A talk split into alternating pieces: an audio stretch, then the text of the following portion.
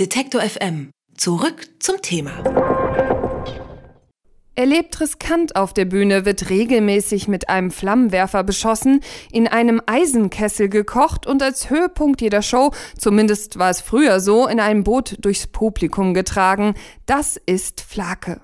Mit bürgerlichen Namen heißt er Christian Lorenz und ist Keyboarder beim erfolgreichsten deutschen Kulturexport. Rammstein füllen auch in den USA und in Südamerika, wo nur wenige Menschen Deutsch sprechen, riesige Hallen. In seinem neuen Buch Heute hat die Welt Geburtstag berichtet der Musiker von einem Tag im Leben von Rammstein und einem Auftritt in Budapest. Beiläufig streut Flake noch die Entstehungsgeschichte von der Band mit ein. Ich freue mich, dass er heute hier im Studio ist. Hallo Flake. Guten Morgen. Was ist eigentlich schwieriger? Einen Song mit Rammstein aufnehmen oder ein Buch schreiben? Also inzwischen ist ein Song mit Rammstein aufnehmen fast schwieriger, weil da der Druck viel größer ist und die Leute viel mehr von uns erwarten. Und als Schriftsteller bin ich eigentlich immer nur der Keyboarder von Rammstein und muss wahrscheinlich zehn Bücher schreiben, bis jemand das als Literatur betrachtet. Und insofern kann ich da schreiben, was ich will und das fällt mir total leicht. Aber so ein bisschen Unbefangenheit tut dem Ganzen ja auch nicht schlecht. Ähm, bei dem Titel Heute hat die Welt Geburtstag habe ich mich gefragt, warum heißt das Buch nicht Ein Tag im Leben von Rammstein? Ich wollte ein bisschen davon erzählen, dass die Musiker so in ihrem eigenen Kosmos schweben und so größenwahnsinnig sind, dass sie denken, die Welt dreht sich um sie. Und dass, wenn irgendwo ein Konzert stattfindet, dass das das Wichtigste auf der Welt ist, was es in ihrer Welt ja im Prinzip auch ist. Aber dem ganzen Rest der Menschheit ist ja total egal. Bei dem Versuch zusammenzufassen, worum es eigentlich in dem Buch geht, habe ich mich ziemlich schwer getan. Ich würde sagen, das ist so eine Art Spaziergang durch das Labyrinth in ihrem Gehirn. Also man hat so verschiedene Abzweigungen und so Winkel und Ecken. Hat das Aufschreiben der Geschichte denn etwas an Ihrer Sicht auf die Ereignisse verändert? Nee, eigentlich nicht. Sie haben das eben sehr gut erklärt. Also besser kann man es fast nicht sagen als ein Spaziergang durchs Gehirn. Ich wollte ein bisschen auch zeigen, dass die Welt im Kleinen genauso wie im Großen ist und dass es manchmal völlig egal ist, ob man irgendwo in Mexiko eine Million Platten verkauft oder ob man im Konzert pinkeln muss. In dem Moment, wo man pinkeln muss im Konzert, ist das viel wichtiger. Und die kleinen Erfolge zählen viel mehr, um im Leben glücklich zu werden. Und die großen Sachen, die oft so wichtig empfunden werden, diese weltbewegenden Sachen, sind oft völlig egal. Und trotzdem, wenn man Rammstein schon mal gesehen hat, ich war zum Beispiel auch schon bei zwei Konzerten, weiß man, dass Rammstein gerne ja auch mit einer gewissen Überspitzung arbeitet, ist in den Texten ja auch so. Haben Sie das an einer Stelle im Buch auch genutzt und mal ein bisschen übertrieben? In der Band bin ich ja nur ein kleiner Teil und ich bin der Teil, der eher dazu da ist, was aufzulockern und nicht so offensichtlich zu sein, sondern eher dagegen zu arbeiten. Und das ganze Buch ist im Prinzip nur aus meiner Sicht und insofern auch verkörpert jetzt nicht die Bandrichtung oder Meinung. Also haben Sie sich bewusst dafür entschieden, so diese, diesen Gegenpart einzunehmen? Das wird ja auch häufig in der Öffentlichkeit thematisiert. Sie sind sozusagen der liebe Junge neben den bösen Jungs. Ist das ein Part, mit dem Sie sich auch sehr wohlfühlen? Im Prinzip ist es so, dass unsere Band meiner Meinung nach so erfolgreich geworden ist, weil wir authentisch sind, weil wir tun nicht so, als wären wir was anderes, als wir sind. Und wenn ich jetzt so tun würde, als wäre ich böse, wäre das unglaubhaft und damit würde die ganze Band auch unglaubhaft wirken. Und da ich so sein kann, wie ich bin, wirkt es echter. Das ist weniger mit Absicht als zwangsläufig. Was sehr interessant in dem Buch auch ist, sind diese Abstecher sozusagen in die Vergangenheit und wo man auch mehr darüber erfährt, was für einen Ursprung sie haben und was, wo ihre Musikrichtung liegt, weil alles, was so ähnlich wie Rammstein klingt, das ist ja eher eigentlich nicht ihrs. Und sie mögen eher Blues und waren vorher in einer Deutsch-Punk-Band. Wie sind sie dann am Ende bei Rammstein gelandet? Ich habe da einfach mitgemacht, weil mir egal war, welche Musikrichtung die jetzt gerade machen. Ich habe gemerkt, auch wenn ich im Radio ein Lied höre, was mir gefällt, ist eigentlich egal, welche Musikrichtung das ist. Es gibt absolute Lieder, die mir ins Herz gehen, von Johnny Cash, ebenso von Depeche Mode oder den White Stripes. Die Musik oder von System of a Down, die völlig so andere Musik machen. Die Musikrichtung ist im Hinblick auf das Transportieren von Gefühlen total Wurst. Also ich hätte auch in einer Dixieland-Band spielen können oder bis ich was. Das wäre mir jetzt Wurst, was die jetzt für Musik machen. Ich selbst höre privat so eine Musik nicht. Das heißt aber nicht, dass ich die Lieder von uns nicht gut finde. Was mir aufgefallen ist, auch in Interviews, wenn ich andere Interviews mit Ihnen gehört habe, war das immer so ein Sie haben viel im Leben erlebt, das eher so auf Sie zugekommen ist, als dass Sie sich bewusst dafür entschieden haben. Sie haben auch gerade gesagt, äh, das ist so gekommen mit Rammstein und da habe ich dann mitgemacht, weil die Leute mir auch gefallen haben. Haben Sie das an irgendeiner Stelle Ihres Lebens auch mal bereut? Haben Sie auch mal gedacht, da hätte ich mich nicht einfach so treiben lassen sollen? Eigentlich bin ich mit meinem Leben sehr zufrieden, wie das zu verlaufen ist. Ich habe natürlich viele Fehler gemacht im Umgang mit Frauen und Kindern, weil ich einfach zu unerfahren war oder auch zu dumm war. Das aber die Fehler macht man, egal ob man jetzt in einer Band spielt oder klug ist oder dumm. Ich glaube, das passiert allen. Und was man sich natürlich auch immer fragt bei Menschen, die berühmt sind, was wäre denn, wenn sie nicht berühmt wären? Was wäre passiert, wenn sie mit der Band nicht so erfolgreich gewesen wären?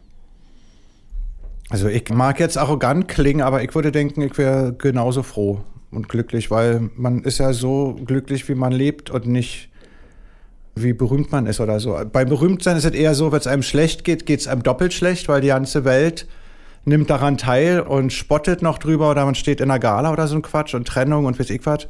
Und wenn es einem gut geht, geht es einem auch nicht besser, als wie es einem gehen würde, wenn man nicht berühmt wäre. Also eigentlich ist Berühmtsein für das menschliche Glück eher schädlich in jedem Fall. Insofern da denke ich, dass ich auch sonst recht froh wäre. Aber macht es denn einen Unterschied, wenn Sie jetzt die Zeit mit Feeling B zum Beispiel vergleichen mit dem, was Sie jetzt mit Rammstein haben? Waren Sie damals anders glücklich als heute oder macht das keinen Unterschied, weil Hauptsache Musik machen? Nee, das trifft sehr gut. Man ist anders glücklich. Man hatte Sachen, die, die man jetzt nicht mehr hat, eben diese frühe Wilde zusammen in einem Bus fahren, in einem Bett schlafen, die Nacht durchsaufen und irgendwelche Dörfer fahren, in irgendwelchen Dorfseelen und da dann irgendwo liegen bleiben und schlafen und so dieses junge Wildheitsgefühl haben, das ist weg, aber dafür haben wir eben was anderes bekommen.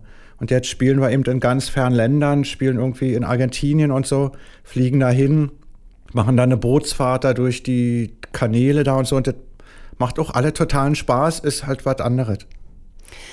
Feeling B hat eine andere Professionalität gehabt, als es jetzt vielleicht Rammstein hat, was vielleicht auch mit dem Bekanntheitsgrad zusammenhängt. Würden Sie trotzdem sagen, dass Rammstein sozusagen die Arbeit für Rammstein mit Rammstein anstrengender ist, als es früher war? Durch den professionelleren Touch, sage ich mal? Was bei Feeling B so anstrengend war, war die Sauferei auch. Also das war zwar kein auferzwungener Dienst, aber jeden Tag besoffen sein und dann, man fühlt sich dann auch schlecht. Und das fällt einem alle total schwer. Da hatte ich auch keine Lust zum Proben und so. Im Prinzip ist das völlig Wurst. Wenn wir noch mal so ein bisschen auf die Anfangszeiten von Rammstein zurückgucken, dann war die Band ja oft auch Support bei größeren Bands, zum Beispiel bei Kiss. Und dieser Auftritt bei Kiss ist ja im Buch beschrieben und ist relativ lustig, sage ich mal, abgelaufen bei der Tournee in Südamerika. Was ist denn da passiert? Vielleicht können Sie das noch mal erzählen. Wir haben ja nicht begriffen, dass wir mit KISS spielen sollten und wir haben auch nicht darüber nachgedacht. Man hat, wie gesagt, als Musiker so ein gesundes Maß an Größenwahn da dachten wir, das ist völlig normal, dass wir von KISS eingeladen werden, obwohl wir nur eine Platte gemacht hatten, die keiner kannte. Und irgendwie muss man ja auch dafür bezahlen, wenn man vor einer Band spielt. Das wussten wir so, so auch nicht. Wir dachten, die freuen sich, wenn sie uns mitnehmen, aber die haben nur das Geld gebraucht, um uns als Vorband zu nehmen. Und das Geld hat die Plattenfirma so vorgeschossen, damit wir endlich ein bisschen bekannter werden und ein paar mehr Platten verkaufen. Das funktioniert natürlich nicht, weil wer KISS-Fan ist, bleibt eigentlich KISS-Fan. Aber wir wussten das alles nicht. Wir sind da fröhlich mit hingeflogen. Und das Konzert fing auch ganz gut an und die Leute haben schön geschrien und Beifall geklatscht und sich gefreut. Und einmal habe ich gemacht, dass die Leute an Stellen klatschen, wo gar nichts zu klatschen ist, also wo keine Aktion ist oder nichts im Lied ist. Und dann habe ich hochgeguckt und gesehen, dass die Till beworfen haben die ganze Zeit mit vollgepinkelten Bierbüchsen, einfach Müll, tote Katze war auch dabei, Feuerlöscher, Ziegenköpfe, also alles, was die da hatten. Und immer wenn sie Till getroffen haben, dann brachen sie ein Beifallsgebrüll aus. Und ansonsten haben sie gar nicht auf die Musik gehört oder so. Habe ich mich hinter das Keyboard geduckt und wir haben mit Mühe und Not das Konzert so zu Ende gespielt und wollten dann von der Bühne gehen. Dann mussten wir so durchs halb noch durchs Publikum am Rand gehen und die spuckten uns alle ins Gesicht. Und dann sind wir zum Veranstalter gegangen und haben gesagt, wir wollen wieder zurück nach Berlin fliegen. Wir dachten, das ist alles ein riesen Missverständnis. Und der Veranstalter kam freudenstrahlend auf uns zu und sagte, die lieben euch, die lieben euch. Die lieben uns nicht, die spucken uns an. Er sagt, nee, die spucken nicht die wollen euch küssen. Die kommen nur nicht ran. Das ist hier die Art in Südamerika. Und da habe ich gedacht, er will uns verarschen, aber Jahre später habe ich in einer Dokumentation von Clash gesehen, dass sie das in Südamerika wirklich machen als Anerkennung, das Anspucken. Das haben die Punks wohl erfunden Und das ist wirklich eine Art von Beifallsbekundung. Und der Mann hat auch insofern recht, dass KISS-Fans die brutalsten Fans in dieser Zeit waren. Und die haben KISS so doll geliebt, dass es keine andere Band neben ihr geben durfte, neben KISS. Also das waren die Götter und daneben durften keine anderen Götter sein. Deshalb haben sie ihre Verehrung zu KISS so ausgedrückt, indem sie die Vorband so fertig gemacht haben. Und eigentlich sollte es so sein, dass die Vorband aufhört zu spielen und von der Bühne geht. Und nur wir haben in unserer stumpfen deutschen Sturheit das gar nicht gemerkt und das Konzert bis zu Ende gespielt und waren wohl die erste Band, die das geschafft hat. Aber das zeugt ja auch von Durchhaltevermögen. Das darf man ja auch nicht unterschätzen. Jeder, der zu einem Konzert geht und die Vorband nicht toll findet, weiß ja auch, dass man da sich nicht immer fair verhält sozusagen und nicht ordentlich zuhört. Aber Stellen Sie sich jetzt vor, das würde Ihnen heute passieren. Heute kommen Sie zum Konzert und das würden Sie Fans mit etwas bewerfen. Würden Sie da heute anders mit umgehen als damals als sehr junge Band? Früher hat man ja aus so einer Situation eher Kraft geschöpft oder so, weil man dann auch den Ehrgeiz hatte, die Leute irgendwie noch rumzukriegen oder so. Bei Feeling B war es ja schon so, dass die Leute uns oft nicht gemocht haben. Also dass sie uns ganz gelangweilt so zugeguckt haben, als wenn sie aus dem Fenster gucken oder auch geschrien haben oder mit was geworfen haben. Und das hat uns eigentlich angespornt, so gut zu sein, dass die Leute, dass wir die doch noch ein bisschen für uns gewinnen können. Und wenn zwei, drei Leute nach dem Konzert kamen und gesagt haben, die sind hier alle blöde, ihr seid total geil, dann war das für uns total schön. Ich denke, dass das immer noch ein Ansporn ist. Also das heißt, man kann immer noch Kraft daraus ziehen, auch heute, wenn man schon einen gewissen Berühmtheitsstatus erreicht hat. Ja, wir haben ja immer noch ähm, auch mit Anfeindungen zu tun oder so, wo man sagen kann, Mensch, die haben es noch nicht begriffen, da müssen wir mal noch was machen bis auch der Letzte was merkt oder so. Aber Sie haben es ganz am Anfang gesagt, äh, Sie werden jetzt noch nicht, sage ich mal, als Schriftsteller wahrgenommen. Ist das denn ein Ziel für die Zukunft, zu sagen, jetzt beschäftige ich mich auch mehr damit, da werden noch mehr Bücher folgen? Also ich würde gerne noch ein Buch schreiben, einfach aus dem Grund, weil das so einen Spaß macht, weil man braucht nichts zum Bücherschreiben. Das ist mal was ganz anderes als mit der Band, weil man immer sich auseinandersetzen muss mit allen anderen Leuten und immer stundenlang diskutiert und so. Das macht zwar auch Spaß, aber das ist auch mal schön, wenn man was für sich alleine machen kann. Und dann trage ich alleine auch die Verantwortung und muss alleine auch mit dem Ärger dann fertig werden. Und das ist auch ein großer Reiz, das weiterzumachen. Also ich hätte schon Lust. Vor allem äh, lustigerweise steht ja schon im ersten eigentlich, dass äh, Sie von sich selber sagen, Sie haben gar nicht so viel zu erzählen und am Ende ist es doch sehr viel geworden. Ja, Im Prinzip sehe ich das so, als trifft man mich nachts in der Kneipe und ich erzähle einfach so die ganze Nacht durch. Es gibt ja auch Bücher, die sind so, dass die in einer Nacht handeln oder so. Und das fand ich sehr schön. Deshalb habe ich versucht, auch ähm, so wörtlich zu schreiben, wie ich auch spreche. Und dabei ist ja was sehr, sehr Ehrliches rausgekommen. Sie sprechen ja auch viel über Ostberlin, über die Vergangenheit in Ostberlin und Ihre Beziehung zu Ostberlin. Trotzdem geht es auch um die USA und das Verhältnis zu den USA. Ich denke, man kann schon sagen, Sie sind ein richtiger Ostberliner, aber haben Sie in den USA durch das viele Touren und das viele dort unterwegs sein auch so eine Art zweite Heimat gefunden? Hat das Land eine Bedeutung für Sie? Na, zwangsläufig kenne ich mich in Städten wie Denver oder Chicago besser aus als in Stuttgart oder München, weil ich da einfach viel öfter war. Also ich war elfmal in Denver oder so und in Stuttgart vielleicht dreimal. Und letztendlich habe ich gemerkt, dass da auch nur Menschen sind, die leben wollen. Und meine Aversion gegen Amerika hat sich relativiert. Obwohl, wenn ich in Nachrichten was sehe, das, da bin ich so immer wieder erschreckt. Aber hat sowas, was in den Nachrichten passiert, dann auch Auswirkungen darauf, Lust zu haben, in dieses Land zu fahren? Also überlegt man sich das jetzt anders, als man sich vielleicht früher überlegt hat mit äh, Donald Trump als Präsident?